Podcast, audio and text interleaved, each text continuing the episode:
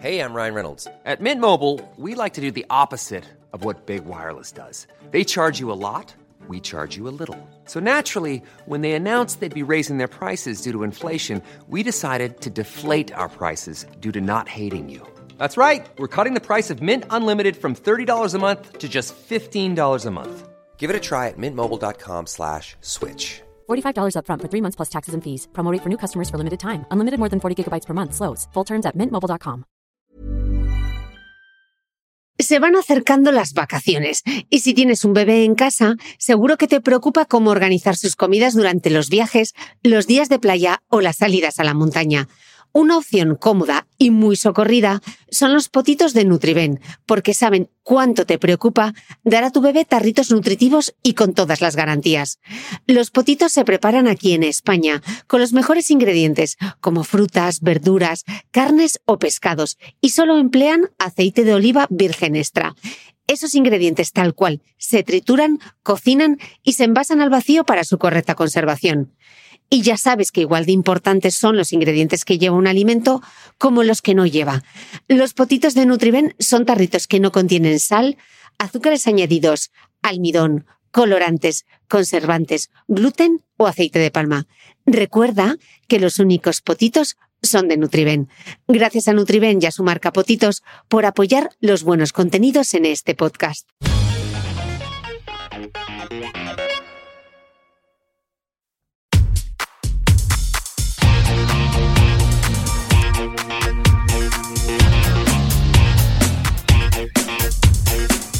Hola, soy Cristina Mitre, periodista y autora del blog de Beauty Mail. Bienvenidos a mi podcast, donde todas las semanas charlaré con los mejores expertos de la cosmética, la nutrición, el fitness y el bienestar, para que te sientas bien y te veas mejor.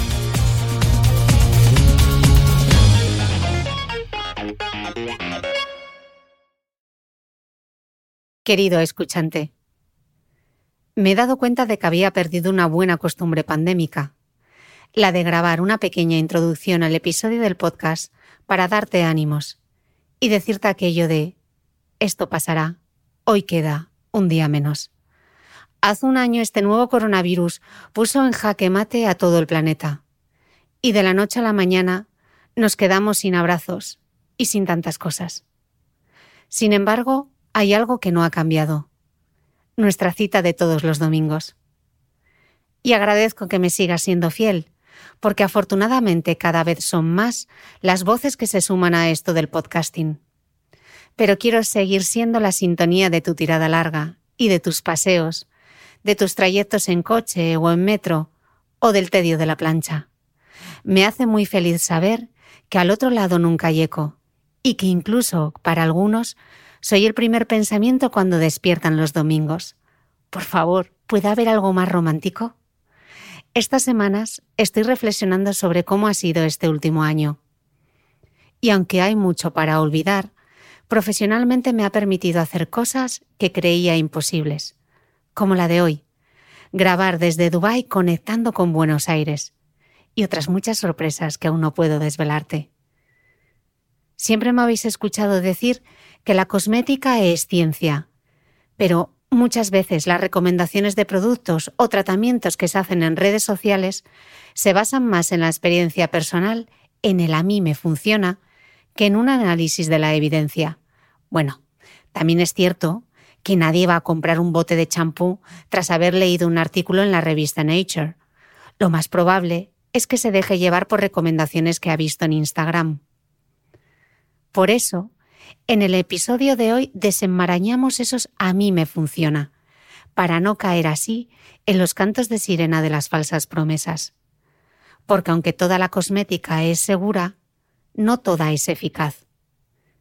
En la entrevista de hoy os dejo una pequeña guía para saber en qué no merece la pena invertir con la doctora María Ángeles Jofre, dermatóloga especialista en estética y cirugía dermatológica y escucho su voz y me veo de nuevo en Buenos Aires. Y además de echar de menos los abrazos, qué ganas tengo de poder volver a arrastrar maleta por el aeropuerto. Mi Buenos Aires querido, algún día volveré. Espérenme.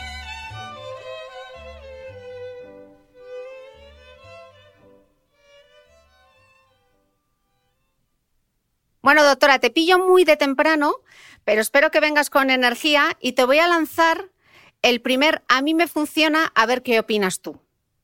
Perfecto, te escucho Cristina, contame. si tienes la piel irritada, corta un trozo de aloe vera y directamente de la planta te lo pones sobre la piel. ¿Esto es buena o mala idea? Bien, no sería del todo la mejor idea. El tema de la aloe vera, bueno, tenemos acá dos puntos de interés que están buenos a analizar. Y por un lado es que tenemos eh, varias variedades de plantas de aloe. Entre ellas, la única que tiene estudios científicos es el aloe vera. Pero bueno, en casa la mayoría de las personas tenemos aloe maculata. Esto es una diferencia entre las hojas y, la flor que emiten. Y bueno, la verdad que por un lado no sabemos entonces si estamos poniendo en la planta correcta, que sería el aloe vera. Y por el otro lado, el riesgo, el mayor riesgo de esto es que las plantas las tenemos en la tierra, en la tierra hay muchas bacterias, eh, eh, hongos, y al cortarla, por más de que eh, utilicemos cosas muy estériles, al cortarla podemos introducir todos esos microorganismos adentro de la planta y cuando nos ponemos el gel, que es lo que serviría, podemos arrastrar todos esos microorganismos hacia la piel y si tenemos alguna herida, provocar infecciones que pueden ser bastante complicadas después de tratar, llevan hasta muchos meses de antibióticos. Así que si no, sería la mejor idea. Si lo quieren hacer sobre piel sana, bueno, allá cada uno, pero siempre en heridas, quemaduras, por favor, evitarlo. Tomamos nota. Primer, mito tumbado. Eh, doctora, yo soy de la generación de las supermodelos, casi igual que ellas. Pero yo recuerdo que Naomi Campbell, Claudia Schiffer, el Lindo Evangelista, cuando les preguntaban por sus trucos de belleza, todas contestaban que era dormir ocho horas eh, y beber ocho vasos de agua al día. Para tener una piel muy hidratada. ¿Realmente tiene algo que ver la hidratación de la piel con la cantidad de agua que bebamos o no? Sí, eh, la cantidad de agua tiene mucho que ver. Nosotros tenemos en el poder de manejar lo que es el exposoma, que es cómo influye todo lo que tenemos por afuera de, nuestro organismo en nuestro organismo. El, tema de la hidratación es uno de ellos, em, así que es bastante importante, pero para la piel como para todo el cuerpo. No quita que la hidratación de la piel tenga que ver mucho con el tema de usar cremas. Así que por un lado nos va a beneficiar un montón, eso es real, eh, pero sí no necesitamos olvidar medidas generales de cuidar la piel, como usar un buen jabón en la ducha y ponernos una crema después.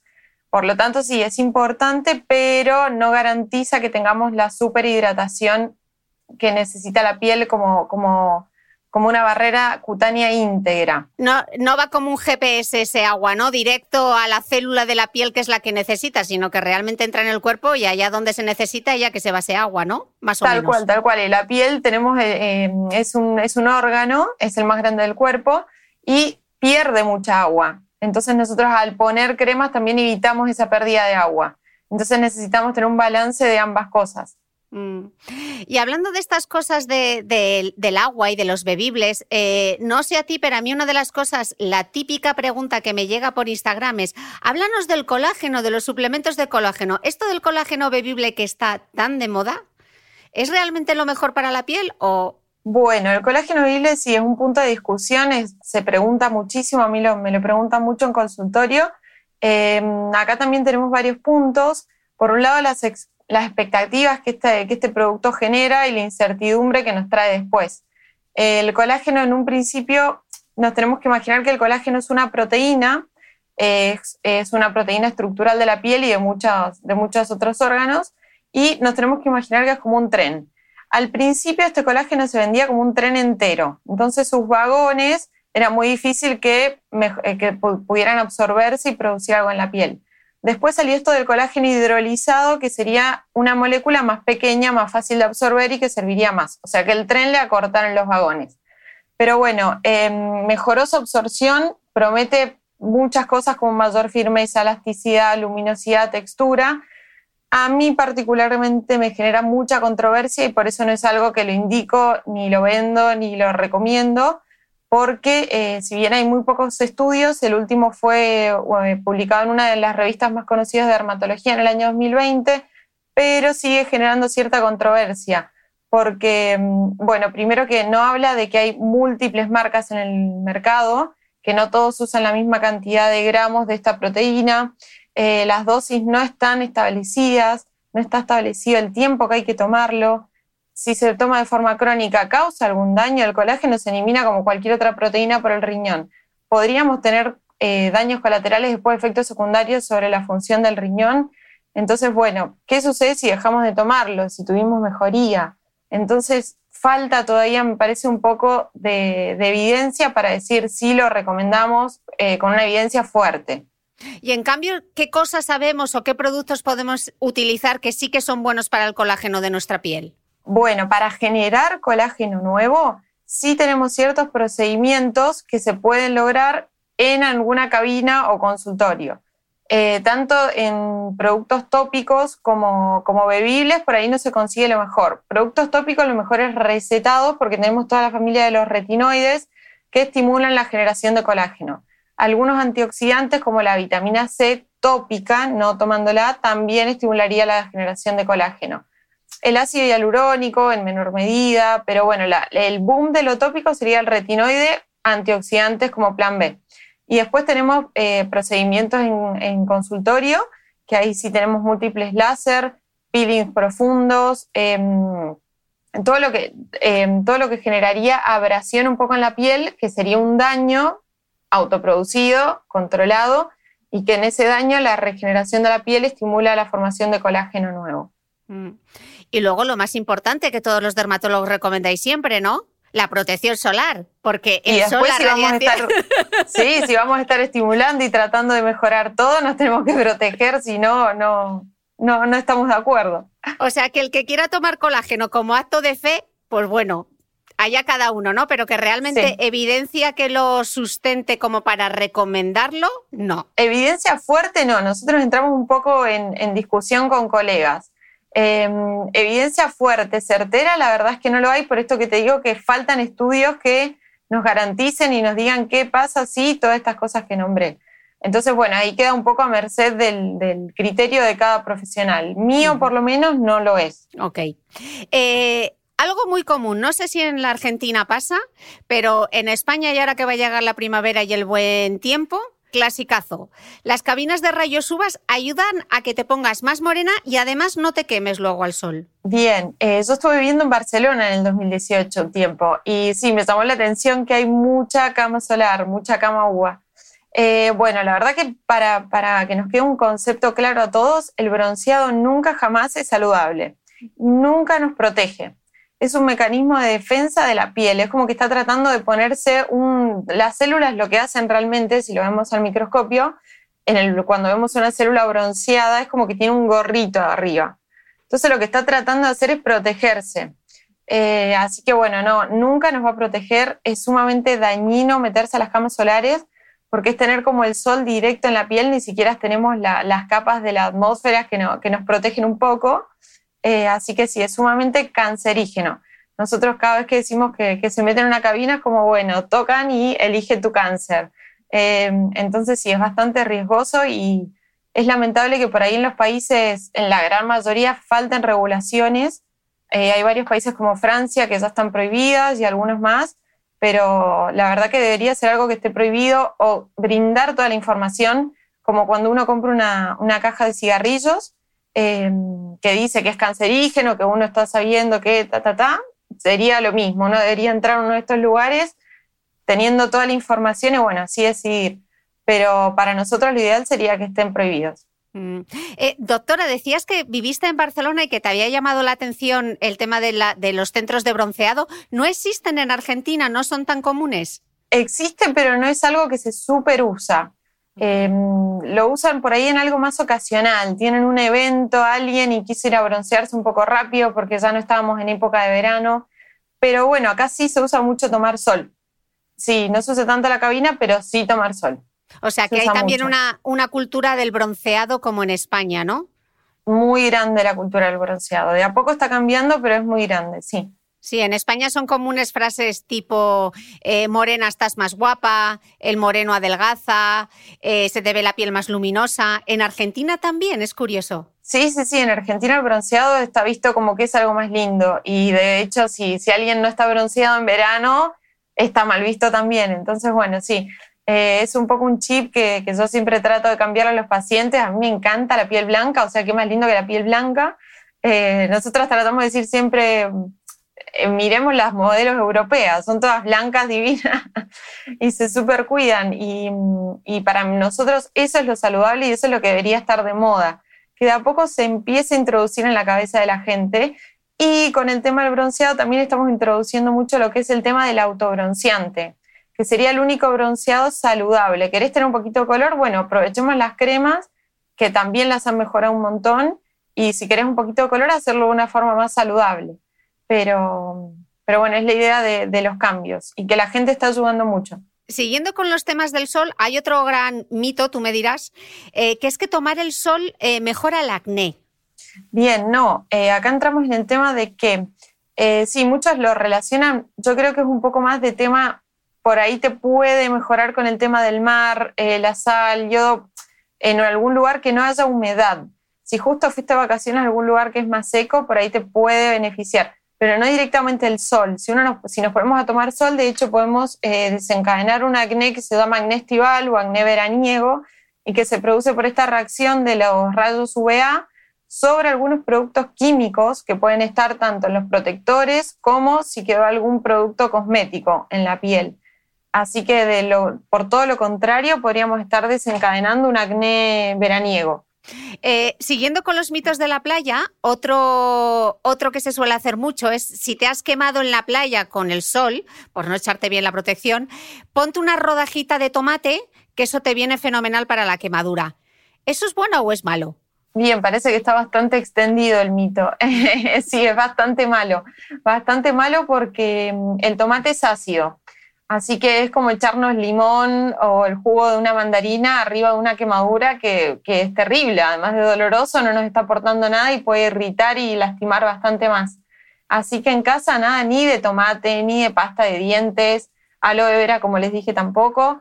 Lo ideal es, si están con quemaduras de sol sin ampollas, poner mucha crema humectante. Con ampolla, consultar a algún profesional. Mm. Hablando de las diferencias culturales entre, entre España y Argentina, me hizo gracia porque preparando esta entrevista buceé un poco en tu Instagram y claro, tenemos palabras muy diferentes que pueden tener significados muy distintos, pero no voy a entrar en esa palabra que todos estamos pensando.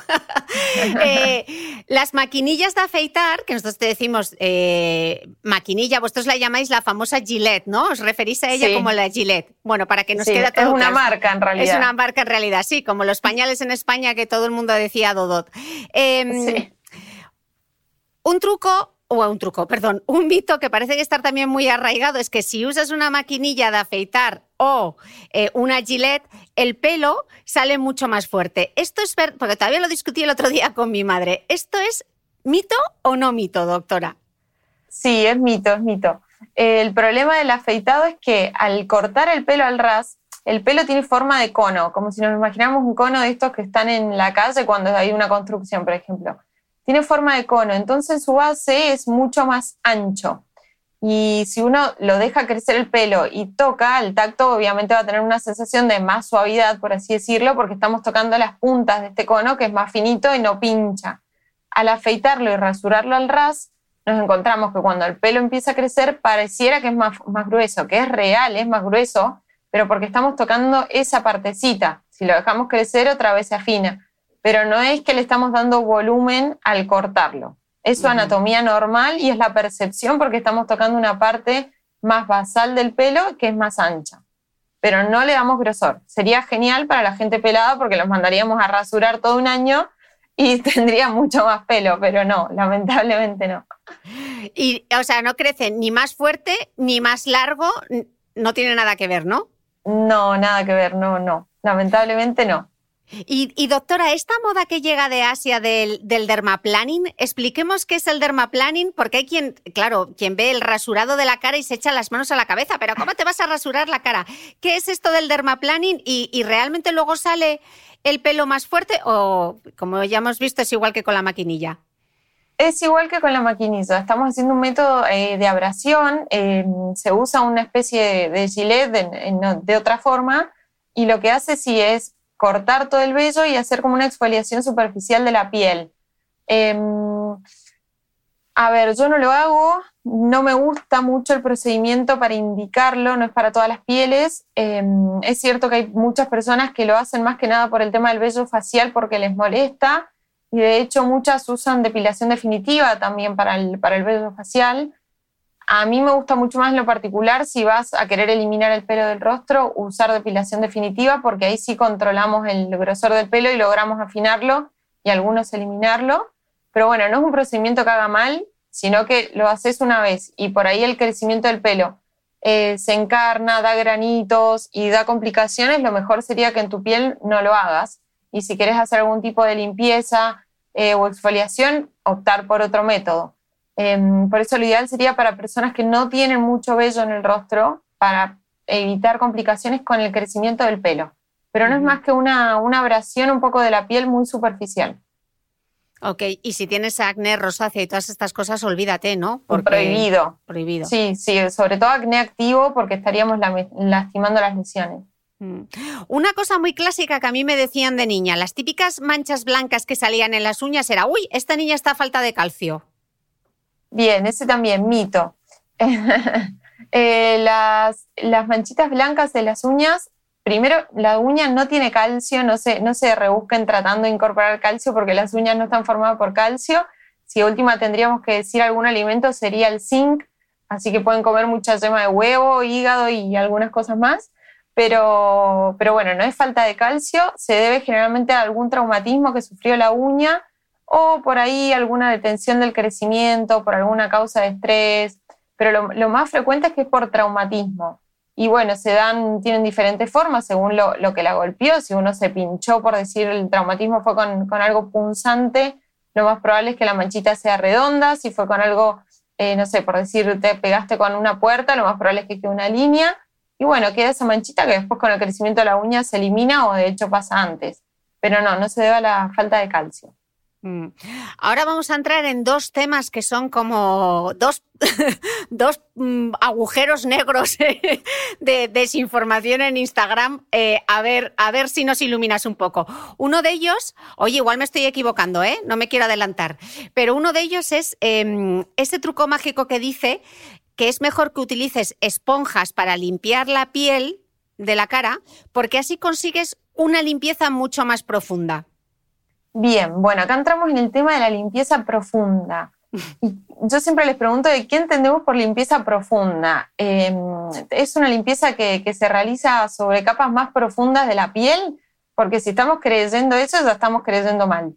Entonces, bueno, es un poco de marketing el tema de las palabras limpieza profunda. Em, las, tanto esponjas como cepillos de limpieza eh, lo que hacen es un poco más de fricción y abrasión también sobre la piel. Entonces no es que logramos mejor limpieza, sino que estamos teniendo un método mecánico de limpieza sobre la piel. Entonces tampoco está aconsejado hacerlo todos los días. ¿Es necesaria? No, no son necesarias ninguna de las dos productos, ni esponja ni cepillo de limpieza. Hay mucha gente que los usa una vez a la semana porque les gusta, porque le da sensación de mayor limpieza. Bueno, perfecto, me gusta. Siempre usar productos adecuados para la piel, no ir a una esponja muy gruesa, muy dura, porque no sería lo, adecuado. Tener mucho cuidado con el tema de que si tenemos piel con patología como acné, rosácea, dermatitis atópica, dermatitis seborreica. Entonces, bueno, em, ojo con estos productos, no es lo importante que me gustaría que se lleven es que no logramos una limpieza más profunda, no estamos entrando a capas más profundas de la piel, sino que queda en la superficie la limpieza y utilizando un buen jabón de limpieza, esto sería sumamente logrado. Mm. Vamos, por lo que veo no eres nada fan de los cepillos y te da igual que sea de cerdas, de silicona, eh, de cabezal rotatorio, de vibración, de lo que sea. No te convencen, ni sónicos, ni no, sónicos, ni nada. No, es que no son necesarios. Por ahí lo veo como un gasto innecesario y, me preocupa más el daño que puedan producir en la piel con su uso excesivo a lo beneficioso. Entonces, bueno, mientras más suave sea lo que elijan, mejor. De acuerdo, doctora. Estaba diciendo el primer agujero negro era la limpieza facial. Ah, va a haber un tercer agujero negro, pero me lo voy a dejar para más adelante, que son todas esas máquinas que han salido ahora. Así que estad atentas, que esto va a salir en este podcast. Pero quería entrar ahora en el fascinante universo de los trucos para el pelo, porque aquí sí que hay eh, el a mí me funciona. Em, yo he leído en Instagram que para el pelo rizado es mejor usar champús sin sulfatos. Y me pregunto yo, ¿qué tiene que ver los sulfatos con los rizos? ¿O hay una explicación científica detrás? Sí, en realidad, bueno, los sulfatos son surfactantes, son productos de limpieza y es lo único que vamos a tener para limpiar bien el pelo. Entonces, algunos pelos, por sus características como el pelo rizado, acá entramos en el tema del curly girl, eh, que es un método de limpieza de shampoo sin sulfato que mejoraría el tema del pelo rizado o con mucho frizz. Y sí es real. Entonces, algunos tips para pelos rizados, usar en la mayoría de los días shampoo sin sulfatos, pero al usar estos productos no estamos teniendo una limpieza óptima. Entonces yo recomiendo una vez por semana o cada 10 días usar un producto con sulfato para tener una limpieza y arrastrar todas las siliconas que generalmente dejan los acondicionadores y eh, toda la, suciedad o la mugre que podamos ir eh, adquiriendo en el día a día. Entonces sí, es beneficioso usar productos sin sulfato porque son, más, son detergentes más suaves si usamos otros. El pelo rizado se favorece por el tema del frizz, pero cada 7-10 días sería lo mejor usar algo con sulfato sobre todo porque luego las melenas rizadas sí que utilizan muchos productos con siliconas y productos de acabado, ¿no? Entonces, si no tienes un surfactante ahí un poquito potente que te arrastre todo ese producto, eh, es cuando, se, cuando tienes esa sensación como de build up, ¿no? Como que, se va acumulando producto a producto y el cabello está como muy apagado. Tal cual, y entramos en el tema de que ay, mi, pelo se acostumbró a ese shampoo. No, en realidad te está faltando un poco de limpieza para volver a usar el shampoo que estabas usando, que al principio te hacía bien.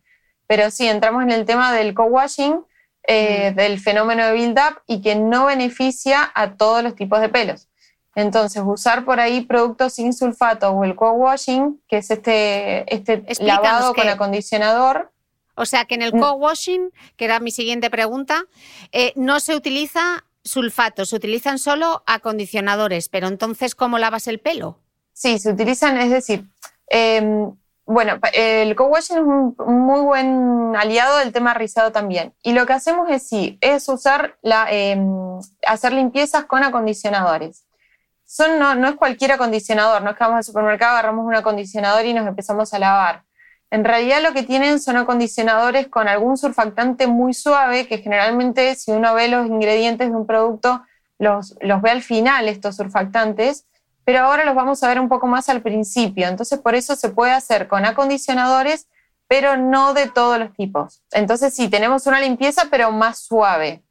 Pero lo mismo, por este fenómeno de build-up y acumulación de siliconas y residuos, cada 7, 10 días, cada 15 días máximo, lo ideal es hacer una limpieza con algo con eh, sulfatos. Vale, entonces lo que tiene que quedar claro es que no vale cualquier acondicionador, sino que tiene que ser uno específico eh, para hacer esto, porque algo de, algo de surfactante tiene que tener, uno que sea suave, porque si no, no limpiaría el pelo. Sí, hay que buscar acondicionadores que sean aptos co-washing, porque si no, no vamos a estar limpiando y no nos va a funcionar el método nunca, que es lo que pasa con muchas personas que lo prueban y dicen, no, no me funcionó y por ahí tampoco usó el producto adecuado. Pero bueno, em, saber que son, son em, tipos de lavados que pueden favorecer la aparición de caspa, que nunca van a ser recomendados para piel, piel cabelluda grasa o con dermatitis seborreica. Eh, y doctora, la tercera tendencia que se ve en redes sociales, eh, el no pu. ¿Esto qué, ¿Esto qué es? Acá tenemos, eh, dentro de los tipos de lavados, el co-washing, como dijimos, con acondicionador. El low poo, que utilizaría también mm, eh, shampoo con surfactantes suaves. Y el no poo es directamente no usar ningún tipo de surfactante. Entonces, bueno, acá entramos en los usos del bicarbonato de sodio, el tea tree, el vinagre. Eh, así que, bueno, nuestra recomendación. el aceite de el tea tree, el aceite de árbol del té. Sí, el aceite, que si en España, vale, ok. Sí. Entonces se usa o eh, bicarbonato o aceite de árbol de té o vinagre para lavar el pelo. Sí, vinagre de manzana que se usa mucho. El vinagre de manzana, bueno, ahí está un poco en discusión. Eh, no, en estos tres em, elementos, ninguno tiene evidencia como limpiador, no hay artículo que nos demuestre que son óptimos.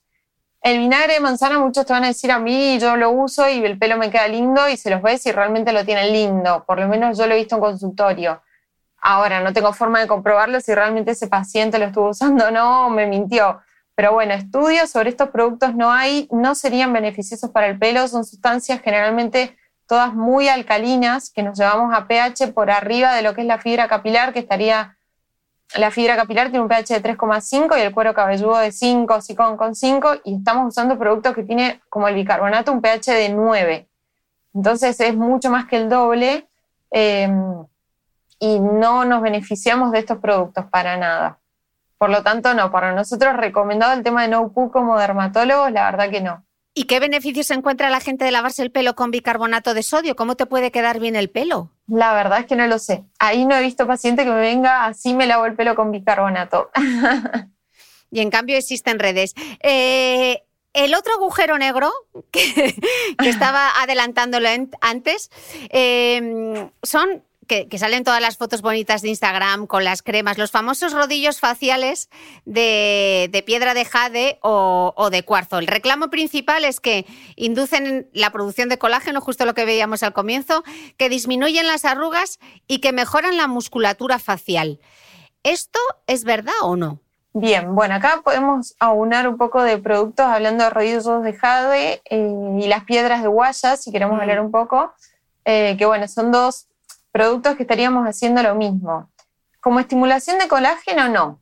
Sabemos que no lo hacen. Em, tampoco nos van a mejorar mucho la elasticidad de la piel ni disminuir el tema de arrugas. Muchos te lo venden también como que puede disminuir la pigmentación de las ojeras o reducir el acné. Digamos que eso, eso estamos más que comprobado que no lo hacen. Son productos que al hacer un tipo de masaje sí son relajantes, podemos tener mm, algún beneficio si lo hacemos de la forma correcta, en los movimientos correctos y el tiempo correcto, ayudar al drenaje linfático. Entonces, por un lado sí tiene ciertos beneficios, pero no del todo. Como propiedades de la piedra en sí, que también se vende mucho, eh, no hay evidencia científica que compruebe los beneficios de las piedras, y quedarnos con que, bueno, mejora un poco el tema de la relajación y el drenaje linfático si se hacen del modo correcto y el tiempo correcto. ¿Y, cómo sería el modo correcto y el tiempo correcto? Y tenemos, la, anatomía facial es un poco compleja, pero bueno, tendríamos que seguir cómo va el drenaje linfático en el rostro. O sea, hacerlo en, casa sin saber cómo es mm. y pasarlo para cualquier lado no estaría bueno. Generalmente más que nada con las guayas se venden, eh, cuando te venden las piedras te dan algún instructivo. Entonces, bueno, sería lo ideal, por decir un, ejemplo, en, los ojos hacer el movimiento desde el canto interno hacia afuera y de afuera hacia adentro para abajo. Eh, pero bueno, en todo el resto de la cara hay que respetar ciertas líneas de drenaje linfático para que sea beneficioso. ¿Qué estaría bueno si se instruyen o tienen un poco de información sobre eso? Y el tiempo nunca va a ser menos de 10 minutos para que sea beneficioso un drenaje linfático en cualquier lado del cuerpo. Entonces, esto de los masajes me lleva a preguntarte un poco, que también se ha puesto muy de moda, todo lo que es el yoga y los masajes, todo el yoga facial, que se ve mucho en Instagram. Mm, ¿Realmente qué opinas? ¿Sí o no? Bueno, también Sí, ahí tenemos ejercicios, podría ser algo complementario. Eh, bien allá para el que tenga el tiempo sería espectacular, pero bueno, hacer un masaje con alguno de estos productos y aunar así, eh, sumarle el tema de ejercicios de yoga facial, estaríamos mejorando, dando mucha relajación de los músculos, que por ahí podría venir el tema de eh, mejorar el tema de las arrugas. Pero bueno, al relajar el músculo y estimular el drenaje linfático, podría mejorar el tema de las arrugas. No es tan así, pero sí es beneficioso em, como relajante muscular. Gimnasia facial o yoga facial nos da mucha relajación y la relajación mejora también el drenaje linfático. Entonces tenemos beneficios más del tipo relajantes, pero no de lo que es estético. Ok, entonces estoy pensando en alto, doctora. Si es relajante muscular, la gente que tenga mucho bruxismo como yo, que aprieta a muerte por la noche, eh, incluso cuando estoy trabajando y veces que tengo la mandíbula como súper tensa, técnicas del yoga facial igual nos podrían venir bien, ¿no? Sí, súper. Para, para, el bruxismo o para también la gente que eh, por problemas de visión, miopía, por ejemplo, o gente que gesticula mucho, em, la contracción permanente de los músculos, por ejemplo, no sé, las cefaleas tensionales que se producen por este tipo de contracción en el rostro, se alivian mucho con el tema del yoga facial. Más que nada, además, porque el yoga facial no es solo hacer unos movimientos, sino es entrar en todo un estado de relajación y meditación que va un poco más allá de decir estoy haciendo ejercicios con el rostro. Por eso es un poco más efectivo un yoga facial que podemos hacer ciertos ejercicios aislados solos con los músculos. Mm. Pero bueno, es un poco todo esto de la, relajación y meditación general y mucho también de nuestra cabeza eh, en todo esto que es lo que más ayuda.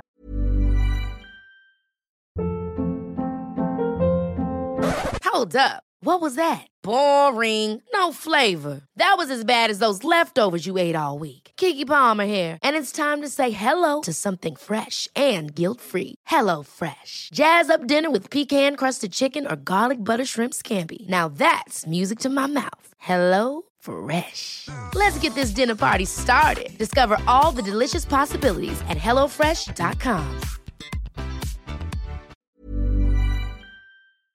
¿Sabías que los bebés son capaces de autorregularse y comer lo que necesitan? Hasta el primer año, la leche ha de ser su alimento principal, bien sea lactancia materna o artificial, y poco a poco podrán ir probando diferentes texturas y alimentos. Ahora, con buena temperatura, a todos nos gusta salir más de casa, y en verano pasamos mucho tiempo fuera, en la playa, la montaña o recorriendo el mundo. Si tienes un bebé que ya ha empezado con la alimentación complementaria, para esos momentos puedes contar con los diferentes tarritos que ofrece Potitos. Hay recetas para bebés desde 4 y 6 meses y solo llevan ingredientes como frutas, verduras, carnes o pescados que se trituran y se envasan tal cual. Los potitos de Nutriben son tarritos seguros, fáciles de conservar y transportar, ya que no necesitan refrigeración, tan solo mantenerse en un lugar fresco. Se calientan en microondas o al baño María, sin conservantes ni azúcares añadidos. Gracias a Nutriben y a su marca por ser nuestro mecenas del mes.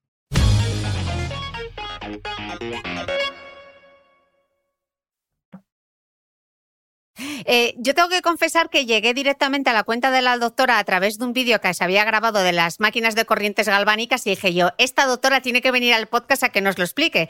Porque claro, ahora hay toda una batería de dispositivos, yo no sé si tiene que ver con el confinamiento, pero claro, como no podemos hacernos muchas cosas, yo creo que han proliferado como setas todos estos productos para hacerte tú en casa tus propios tratamientos. Aunque ya estaban antes, yo creo que ahora han entrado con mucho más furor, o por lo menos a mí no me hace más que entrar publicidad en el Facebook y el Instagram. Eh, doctora, ¿qué son estas máquinas de, corrientes galvánicas? ¿Cómo funcionan? ¿Son recomendables? Bien, bueno, estas maquinitas eh, el año pasado estuvieron con mucho auge en Argentina y terminaron en cuestiones eh, legales por el tema de la venta piramidal y no sé si es más o menos lo mismo por allá en España. Em, yo hablar solo desde la parte médica, son productos que utilizan esta corriente galvánica y lo que eh, ofrecen es que al poner un producto sobre la piel y pasar estas máquinas tendríamos mayor penetración de estos activos en la piel porque trabajan con cargas. Es como una pila la corriente galvánica. Tiene un polo positivo, uno negativo. Entonces diría que atraen los productos de un polo hacia el otro. Pero bueno, esto en productos caseros, esto no es cierto. Sí se usa, por ejemplo, los kinesiólogos para hacer tratamientos porque usan otro tipo de, potencia en los aparatos, pero en esto casero que, que, es de venta libre, no. Utilizan una potencia mínima, eh, tenés que verte obligado a usar los productos que venden ellos porque están cargados con cargas positivas, negativas, y, y bueno, no es del todo así que penetran más por el tipo de potencia que usa, porque no podrían vender algo al público de venta libre Em, que, sea, que sea mucho más fuerte. Entonces, bueno, no es real eh, que tienen efectos positivos sobre la piel. Y además, como te decía, te obligan a comprar sus productos que tampoco son lo, más lindo del mercado y son carísimos. Y si querés usar tu producto de siempre con estas máquinas, no estás obteniendo buenos resultados tampoco porque no están cargados y no van a penetrar más, que tampoco lo harían por el hecho de la máquina y su potencia. Pero si así fuera, tampoco porque no están cargados como, como deberían funcionar para la máquina. Y tampoco son productos que están hechos para pieles con rosácea, con acné, que, porque son productos cosméticos. Em, entonces, bueno, hay todo un lío ahí de cargas, productos, venta, marketing que no, no está bueno para la piel. Y sí lo que hacen estas maquinitas es generar bastante calor, por eso en pieles con acné activo, con rosácea, con dermatitis seborreicas, por ahí ese calor puede inflamar y empeorar un poco la condición de base de la piel. Mm. Y comentabas también en el vídeo, en el caso de que lleves, eh, y yo que tengo varios implantes dentales, eh, ¿puede estar contraindicado en esos casos además? Sí, eh, lo hablé con varios odontólogos y me contaban que por un lado, bueno, puede tener problemas en el implante porque como te decía, genera calor y uno lo pasa de forma repetida, con movimientos circulares en la zona, entonces, por ejemplo, no sé, estás queriendo tratar el código de barras en la zona del bozo y estamos ahí con movimientos repetidos, calor, calor, calor, y eso podría necrosar el tema del implante. Y también me contaban muchos odontólogos que lo que hace es cambiar el pH de la saliva em, y tener mayor eh, producción de caries, probabilidad de tener caries. Y eh, estábamos hablando de las máquinas de corrientes galvánicas y luego hay otro tipo de máquinas que lo que utilizan es una tecnología diferente y son microcorrientes. ¿Qué, diferencia hay entre la corriente galvánica? Parecemos técnicos de, sonido. ¿Qué diferencia hay entre las corrientes galvánicas y las microcorrientes? Y si estas máquinas, porque algunas incluso dicen que tienen la aprobación de la FDA, como no sé si eso tiene que, o sea, que estén aprobadas por la FDA, imagino que es un tema de, que son seguras, pero no quiere decir que sean eh, beneficiosas o que tengan un plus, ¿no? explícanos un poco este tipo de máquinas, cómo funcionan y si son recomendables. Bien, sí, justo te quería comentar eso. También tenemos estas máquinas estas máquinas de microcorriente, que acá lo que nos prometen es otra cosa. Em, esto es un poco con, el tema de la estimulación de la musculatura del, rostro que hablábamos antes con el yoga facial y el rodillo de jade y estas cosas. Em, lo que prometen es como que estimularían las contracciones musculares y así mejoraría la circulación, la tonicidad.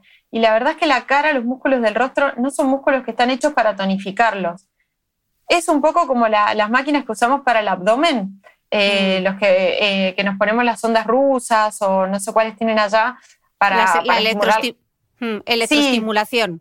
tal cual, lo mismo, para estimular la contracción del abdomen. Eh, bueno, sí, son músculos que se benefician de, tener mayor tonicidad.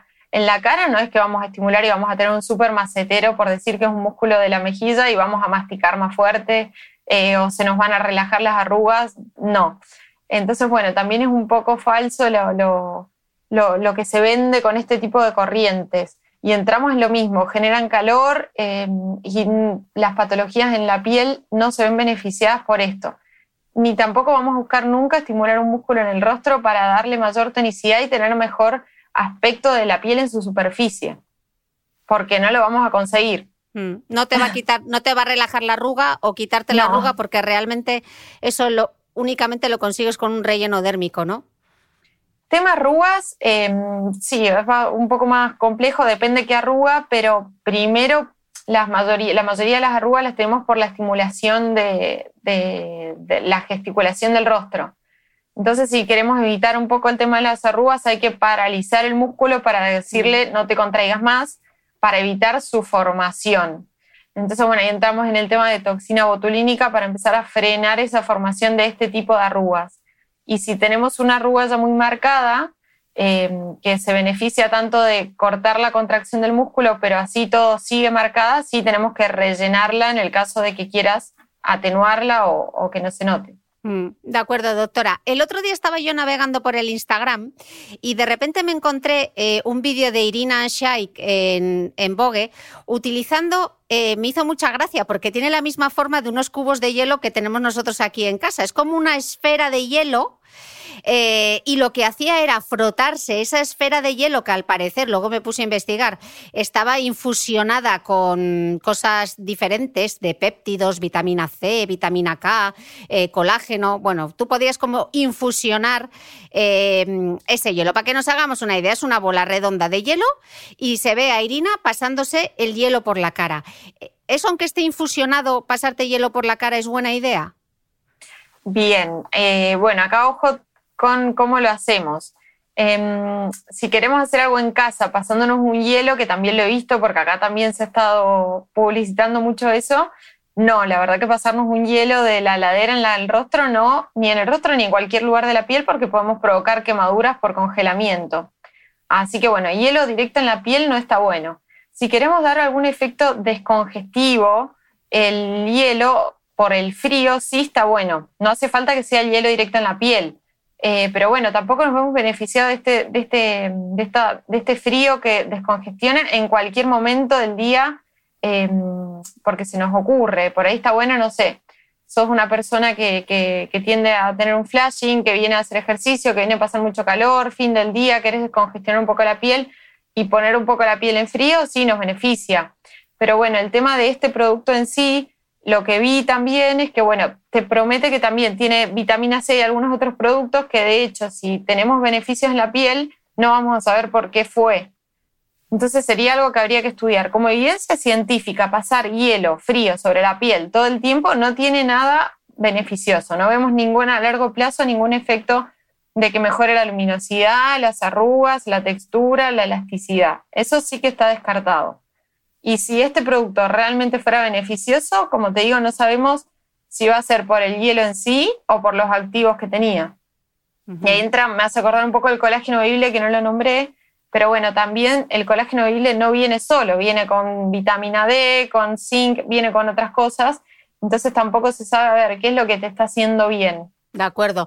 Y para alguien si quiere descongestionar, yo voy a dar el truco de mi madre, a ver si doctora este funcionaba. Mi madre lo que hacía, que era esteticista, eh, para dar esa cosa, ese efecto como frío, como de tensión, como de relajar los rasgos, cogía una toalla, la humedecía en agua súper fría, pero congelada, y te ponía, igual que las japonesas hacen con las toallas calientes, que es súper gustoso, mi madre era un poco más germánica, y lo que te ponía era la toalla completamente casi congelada con el agua fría sobre el rostro y así terminaba ella. Sí, perfecto. Eso, eso es mucho más. Sí, es mucho más. Em, eh, no es peligroso eso. De hecho, nosotros para hacer un procedimiento estético, después ponemos cosas con frío para descongestionar. Muchas máscaras descongestivas que en realidad las tenemos frías, eh, una toalla fría, gasa fría, todo eso sí descongestiona y alivia. Eso es real. Eh, pero bueno, sirve para el momento ese. Y otra forma de, tener un efecto descongestivo que está muy comprobado y que es muy eficaz y mucho más económico que ir a comprar estos productos es comprar tenebras de manzanilla.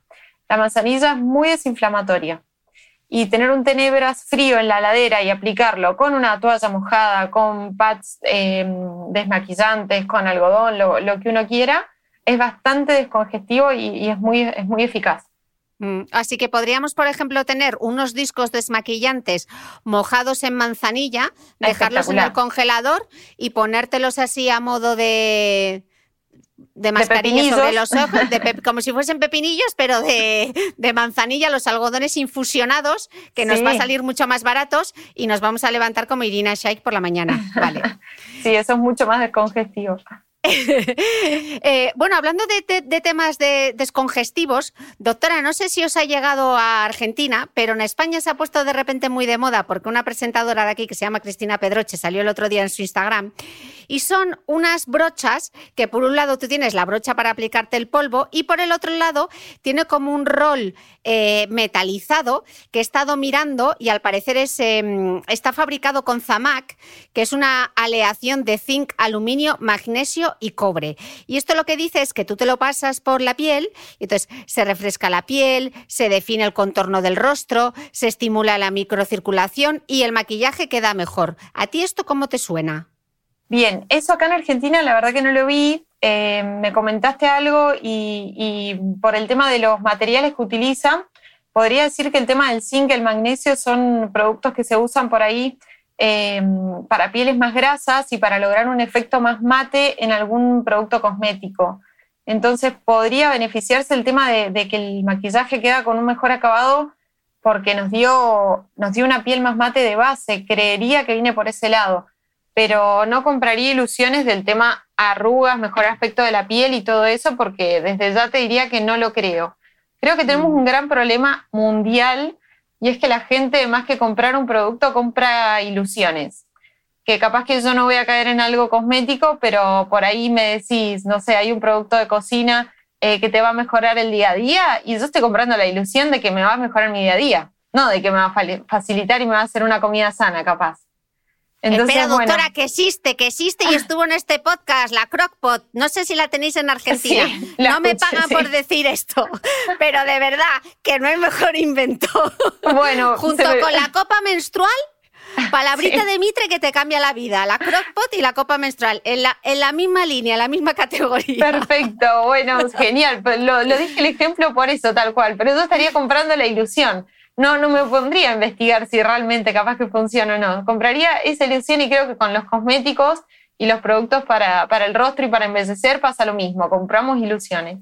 Mm, que no pasa nada. Si tú realmente quieres invertir tus euros en eso, pues fenomenal, pero que luego no te decepciones cuando lo pruebas y dices, pues yo no noto nada. Bueno, es que claro, también hay que gestionar un poco las expectativas, ¿no? Que a veces vamos a la cosmética esperando el gran milagro y, claro, en, en, un bote y en 21 días, pues como que no lo vas a ver. Esto se necesita tiempo y se necesitan hábitos, pero sí que hay ciencia que esto lo decimos mucho en este podcast, sí que hay mucha ciencia detrás de la cosmética y hay muchísimas cosas que funcionan.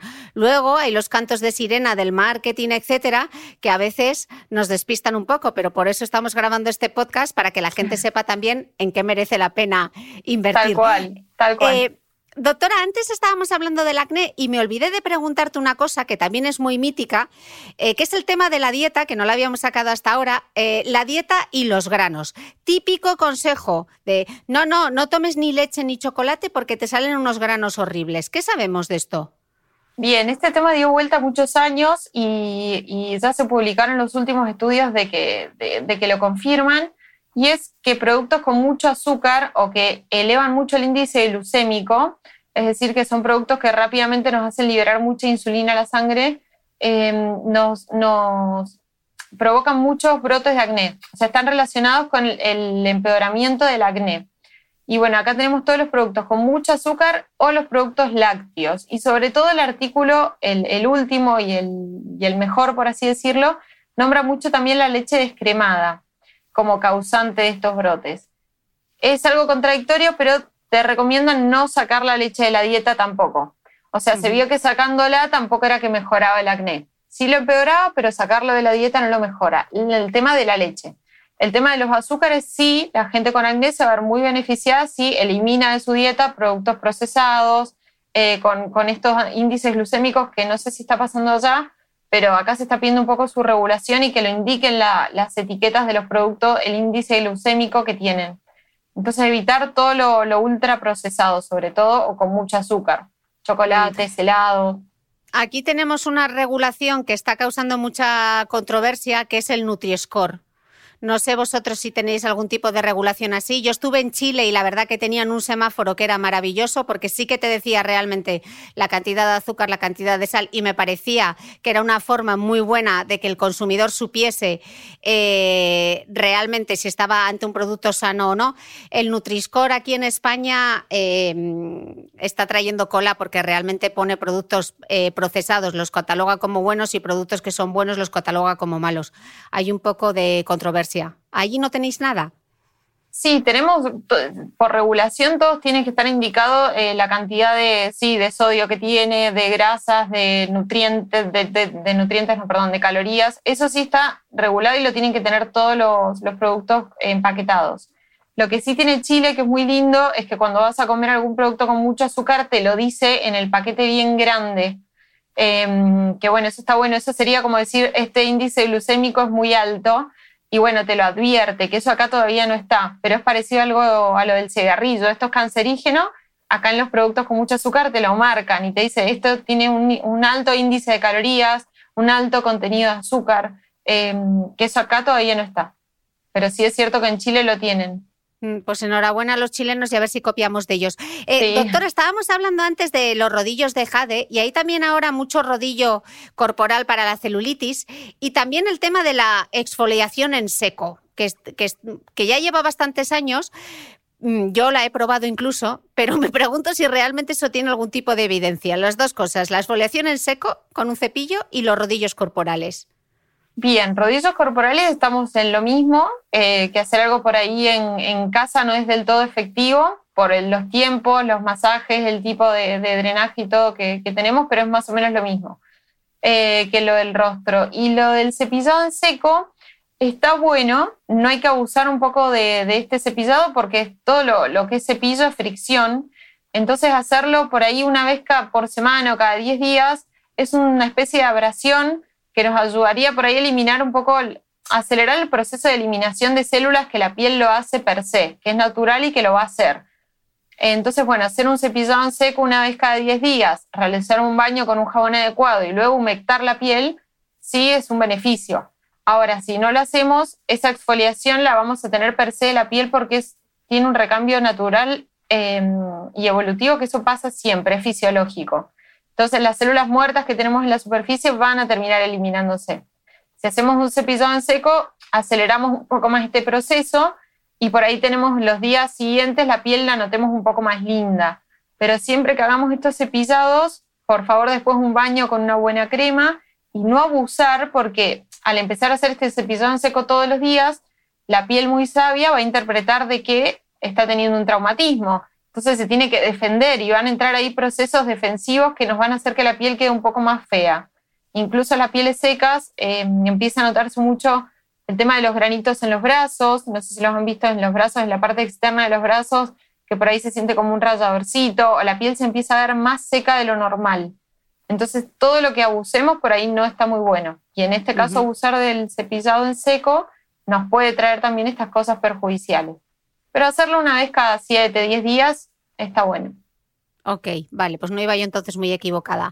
Em, doctora, otra cosa que se ve mucho en las publicidades de Facebook y de Instagram son todas estas almohadas, eh, que yo no sé cómo se puede dormir con eso, pero habrá gente que las utiliza, que prometen combatir las arrugas producidas por el sueño que no sabía yo que también había arrugas que provocan el sueño y es que al parecer se forman por esa presión constante cuando tienes la, cara apoyada contra la superficie de la almohada. Em, ¿Son recomendables estas almohadas? Mira, si puedes dormir con ellas, tal cual, sí. sí, se, ven, está, muy buena la, idea, porque sí hay muchas personas que tienen muchas arrugas por cómo apoyan su cara en la almohada. Así que sí hay arrugas por apoyo, sería. Entonces estas almohadas te garantizan, mira, no hace mucho me contactaron de una empresa para, para tratar de publicitarlas o darme comisión por venta, que yo mucho con el marketing ahí no, no soy muy amiga, soy media mala con eso. Eh, y las estuve estudiando un poco y sí, la verdad que te garantizan un, apoyo del rostro que, que, jamás vas a formar una arruga. Entonces están buenísimas. Ahora, ¿quién puede dormir con ellas? Sí, es un poco complicado porque, no sé, para los que no la han visto, tiene, no es una almohada redondita, es como si tuviera escalones, por así decirlo. Entonces, sí, a mí me recuerda, no, me apoya el 100% de la cara. Entonces, por mm. eso no se forman arrugas. Claro, me recuerda como las, eh, los aviones, cuando yo volaba, estas almohadas que tienes como para apoyar la cabeza contra el respaldo, que se pueden elevar un poco los laterales. Entonces, claro, tú imagínate, vas como un caballo con los ojos tapados. O sea, tienes como por un lateral la almohada elevada y por el otro, el otro lado elevado. Entonces, claro, es que tampoco te puedes mover ni para la derecha ni para la izquierda. Cómodas, no sé cómo. Para las arrugas igual maravillosas, pero claro. cómodo. Tal cual. Yo lo, que vi en la almohada es que si uno está durmiendo boca arriba, listo, no pasa nada. En el caso de que te gires, si lo, si, hicieras ordenadamente, tu cara quedaría en una posición eh, donde por ahí en la mejilla tiene como un hueco. Entonces sí, apoyamos solo en la parte más del ojo y del mentón. No sé si, se podrán imaginar un poco cómo es. Y en el caso de girar para el otro lado, en el otro extremo de la almohada tenemos una zona parecida donde deja zonas de como al aire, por así decirlo. No sé cómo, cómo explicarlo, Cristina, pero... No sé, tendré que hacer Una, una, prueba práctica para ver si funcionan. Eh, con esto del sueño, también recomiendan que en lugar de utilizar eh, para las almohadas eh, fundas de algodón, que te pases a la seda o al satén, porque se forman menos arrugas. ¿Esto es así? Con el tema de arrugas del rostro, la verdad que te tengo que ser sincera, no lo sé. Creería que, por ahí el tema de que la piel, eh, por así resbale un poco más eh, y no, no tiende, no llega a arrugarse, podría beneficiarse ahí. Sí está bueno para el tema del pelo, si volvemos al pelo rizado, eh, mejora un poco el tema del frizz por las cargas. Vieron cuando, no sé, pasa algo, te pasas un globo por la cabeza y se nos para el pelo, bueno, eso es un tema de cargas y con el tema de pelo con mucho frizz sí se ve beneficiado con estas telas. Así que calculo que por el tema de arrugas faciales viene por el lado de que uno, por ahí la, piel no llega a arrugarse si estamos con alguna tela más gruesa que nos frene. Pero, pero no, no, hay evidencia, tampoco no hay paper ni artículos que no, no certifique esto. Vamos, esto es una a mí me funciona en toda regla. O sea, habrá quien le funcione y habrá quien no pueda dormir con sábanas de seda, que qué cosa más incómoda. Sí, tal cual. pero, pero habrá de todo. Eh, doctora, justamente me llegó, siguiendo con el tema del pelo, me llegó el otro día una nota de prensa de, eh, te lo voy a leer, que es un casco regenerador capilar láser con, dice que tiene 80 diodos que frena la pérdida capilar y promueve el desarrollo de los folículos pilosos. Eh, aumenta la producción de colágeno al contrarrestar la acción de los radicales libres. No sé, eh, ¿puede un, casco con láser frenar la pérdida capilar? Bien, lo que hablan estos cascos, en realidad que sí está comprobado y hay estudios sobre lo mismo, es el tema de la luz infrarroja, que sí está comprobado que causa beneficios en la microcirculación, estimulando un poco más la llegada de sangre y podría beneficiarse mucho el pelo en su crecimiento y en el grosor. Em, generalmente estos productos, si lo ves, también lo venden junto con realizar un masaje, em, eh, porque son dos cosas que por ahí juntas mejoran la circulación y benefician el crecimiento del pelo. Está comprobado, sí, faltan estudios sobre los productos que, se, lo llevan a cabo en domicilio, por ejemplo. Em, pero lo único que podría decirte es que la luz infrarroja sí tiene beneficios sobre el crecimiento del pelo, por esto de la microcirculación, no tanto así por la generación de colágeno nuevo, y faltaría un poco de, evidencia en esto de los estudios caseros, vi también lo del cepillo, eh, que no tienen toda la evidencia de que producen los efectos que sí se vieron en un laboratorio con el uso de la luz infrarroja. Claro, todo dependerá también de la potencia que tenga esa luz, del tiempo de exposición, etcétera, ¿no? O sea, suena muy bien, pero luego faltan datos, ¿no? Faltan, sí, falta un poco de evidencia en el largo plazo con estos eh, productos de domicilio. Pero, pero bueno, como, como el resto de los productos, cuando hablamos de las maquinitas de corriente galvánica, microcorriente, son esto de que están aprobados por la FDA, nos habla de lo que algo vos dijiste, de que sí, son productos seguros, pero no se ven, eh, llegan a una fase 3, pero nunca a la fase 4, que es la de los efectos adversos o de los beneficios reales que pueda tener eh, los productos. Entonces, sí, están en el mercado porque de última no nos van a hacer mal, por así decirlo, pero tampoco está comprobado sus efectos a largo plazo. Mm. Bueno, como pasa también como muchas cremas, ¿no? Seguros sí, eficaces. Mm, no sabía. claro, no siempre y no en todos los casos. Sí, y para el pelo algo muy importante que siempre le digo a mis pacientes, que todo lo que quieran ver en cambios de pelo, supongamos que estos aparatos eh, sí mañana nos dicen son súper efectivos y salimos todos a comprarlo, no sirve hacer tratamientos de pelo por tres meses, cuatro meses, seis meses, un año, porque el pelo tiene una evolución fisiológica y natural. Entonces, si algo que hacemos nos da efecto, va a ser efecto mientras que lo estemos usando o tomando en el caso de ser medicación. Si dejamos de tomarlo o usarlo, frenamos ese efecto y el pelo vuelve a retomar de a poco su ciclo y su evolución natural. Entonces, bueno, todo lo que es pelo, sepan que si lo van a hacer, tienen que ser constantes y por lo menos para usarlo años. a ver quién está así de motivado para ponerse un casco todos los días al llegar a casa de trabajar. no sé. No sé yo si me, no sé yo si me compensa, si me compensa, pero bueno, hay de todo, hay gente que le compensa. Yo creo que prefiere ir al gimnasio y hacer un poquito de mancuerna. Eh, doctora, estábamos hablando antes de seguridad, eficacia, etcétera. Hay un montón de cremas antiedad en el mercado con extractos de variopintos, desde seda, caviar, oro. Todo esto suena como muy lujoso, pero realmente eh, es más eficaz que un retinoide, por ejemplo. Bien, eh, no. No, más eficaz que un retinoide, no. El retinoide es medio como el elixir de, los tratamientos eh, tópicos. Eh, las cremas de, venta libre, siempre los activos van a ser en menores porcentajes que algo recetado, pero bueno, cuando tienen activos como retinol, siempre va a ser más efectivo que, no sé, el, el oro, por así decirlo. O si tienen extractos de aloe vera, caléndula, sí, van a ser siempre más efectivo el retinol. Pero bueno, ninguna crema es milagrosa, ninguna crema nos va a sacar las arrugas. Sí necesitamos tener una buena hidratación porque es lo, natural de la piel que lo necesita. pero el mejor, la mejor crema antiarrugas que hay en el mercado y que está súper comprobado y que es eficiente y todo es el protector Espera solar. que te lo digo. ah, mira, te debería haber preguntado a ver si lo decías, que seguro que sí. La, la protectora, doctora, la protectora, Sí. que diría Patri psicóloga. El protector solar, si es que yo no puedo insistir más, doctora. No vale de nada comprarse todo esto, que si la corriente galvánica, la microcorriente, el casco para el pelo, si luego no usas protección solar. Qué bien Tal este cual. mensaje, doctora. A ver si nos lo apuntamos todos. Tal cual, yo trato de entrar por ese lado. Más allá de que nos protege del cáncer de piel, nos va a prevenir mucho la formación de arrugas. Así que si quieren un producto anti-age, es el protector solar, porque lo que más nos arruga es el sol. Así que estamos evitando todas las arrugas del sol con el protector solar, además de ser algo sumamente saludable. Eh, así que bueno, eso sería lo más ideal.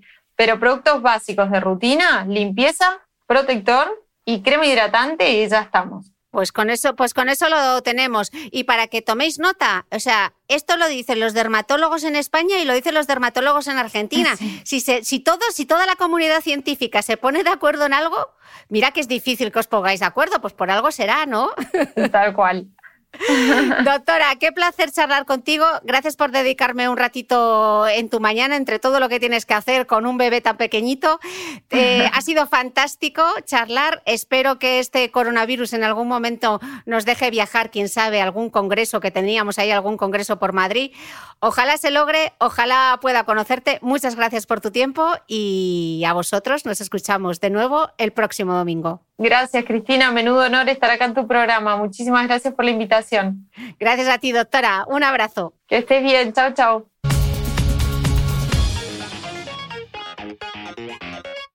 No olvides que todas las notas de este capítulo están en mi blog de beautymail.es. Además, si no quieres perderte ninguna entrevista, suscríbete al podcast de Cristina Mitre en tu reproductor de podcast habitual. Y un último favor, si me escuchas en Apple Podcast, regálame unas estrellas y déjame una reseña, porque así ayudas a que este podcast siga creciendo. Muchas gracias y nos escuchamos de nuevo el próximo domingo.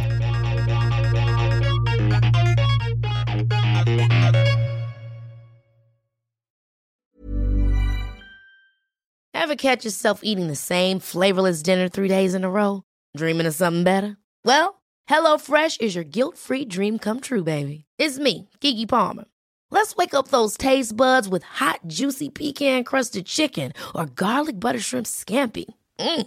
Hello Fresh. Stop dreaming of all the delicious possibilities and dig in at HelloFresh.com. Let's get this dinner party started.